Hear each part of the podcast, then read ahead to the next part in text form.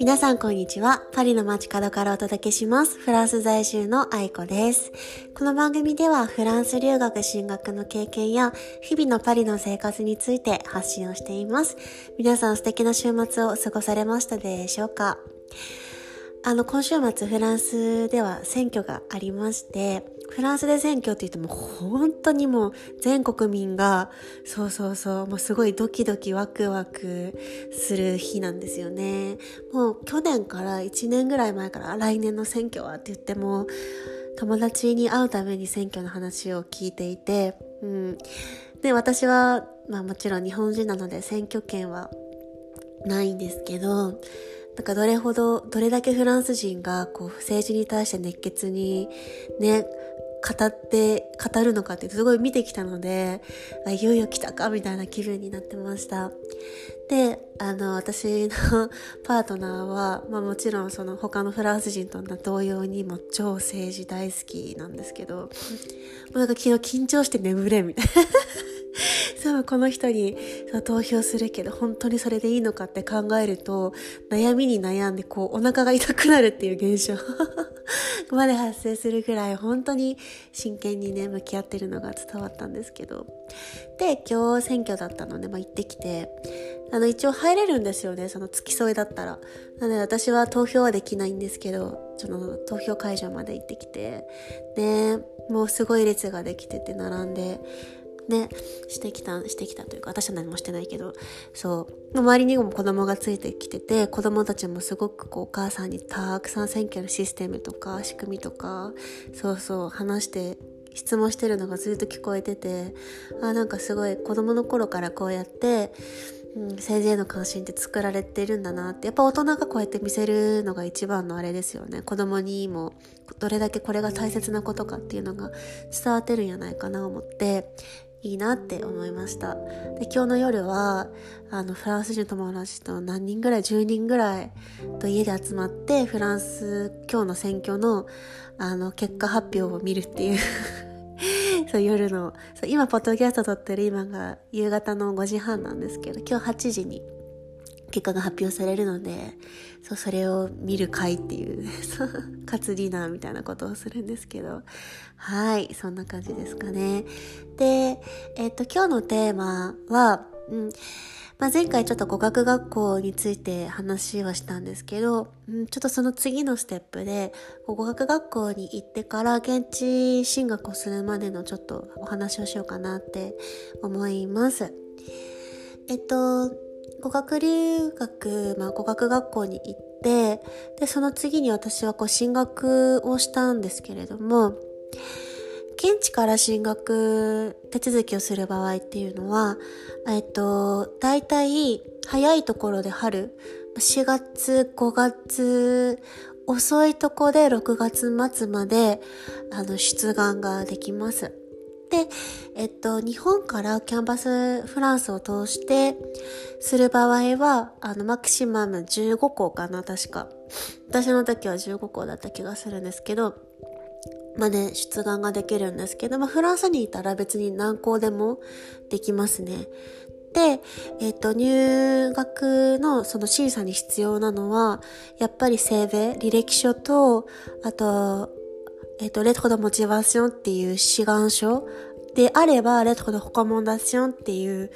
えっ、と、推薦書っていうのを、本当に書類で審査されるところがほとんどなので、まあ、強い書類を固めておくのが一番の、まあ、鉄則かなって思います。で、えっと、志願書とかそういう内容も、もう一つ一つのなんで私がこの大学のこのコースに行かなければならないのかっていうのをもう本当に論拠をつけて説明をする。例えば、この授業のこのカリキュラムのこれをする理由は、今後私がこういうプロジェクトがあって、それにはこの知識が必要だからです、みたいな。で、あの、私はこうこうこういう人でってすごい自己 PR、自己アピールをしていく。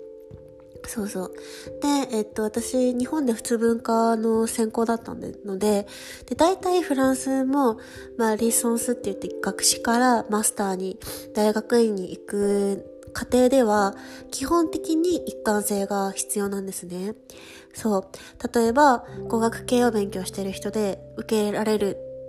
科目、一個受けられるコースって言ったら、まあもちろん語学系に進むか、まあ、言語学翻訳、通訳、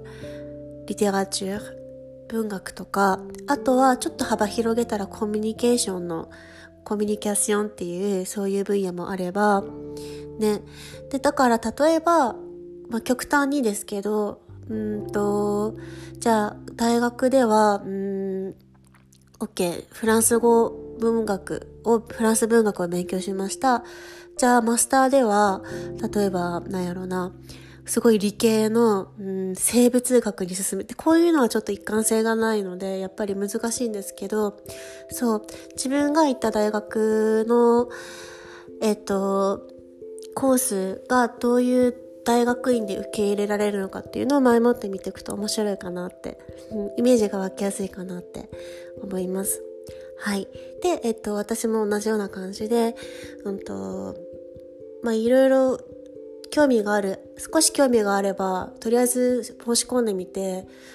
で、受かったところで決めていこうかなって。やっぱ選択肢はあった方がいいかなと思ったので、多分私も10、ま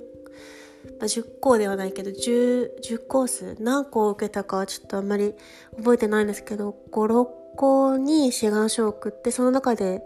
えっと、10、なんていう学部 ?10 コースぐらい申し込んだ気がしますね。で、えっと、その中では、私、割かし早めに、なんか私は合格通知が来たんですよね。えっと、なので、あの、結局、試験とか面接が必要な学部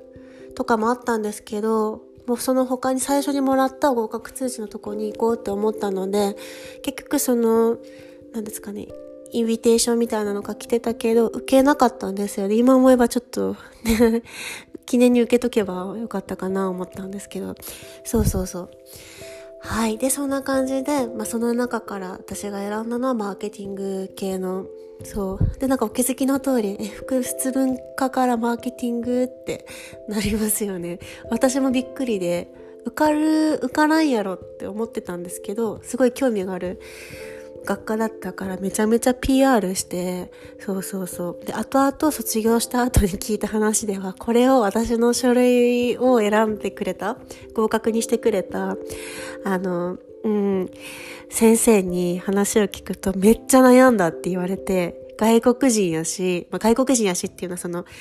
全然差別とかじゃなくてフランス語の面で大丈夫かなっていうその専門的なことでなぜならば私は全くそれまでそのマーケティングの勉強してなかったから。だから基礎なしでいきなり今までマーケとかこう経営とか勉強してきたところな人の中に入れて大丈夫なのかなっていう。で、迷いに迷った結果、結局合格にしてくれて、そうそうそう、まあ、ありがとうございますとか言って、そう。なので私がそのフランス文学ね、普通文化から私があのディプロムが法律経営マーケティングのディプロムなんですけど、こういうこともあり得るっていう ことですね。バリバリ一貫性がある方そこまでなんですけど、まあアピールと気合でなんとか入ることはできますね。入った後大変ですけどね。それぐらい根性、もし根性があってどうしてもこれを勉強したいっていうものがあれば、あのー受けるだけ、申し込むだけ、なんだろう、あの、出願してみるだけしてみるのすごいありと思います。結局そんなお金かかるわけでもないし、あの、ポスト代、郵便局の送付代ぐらいしかかからないから、うん、何もしないよりはちょっと皆さんもしそういう気になる学科があって、あ、でも私そんな勉強これまでしとらんしな思っても、なんかやってみたらいいんじゃないかなって思います。こういうこともあります。はい。じゃあ今日は、えっ、ー、と、語学留学が終わって、現地出願をする時のお話を簡単にしました。じゃあ今週も皆さん、新しい一週間頑張ってください。ではまた。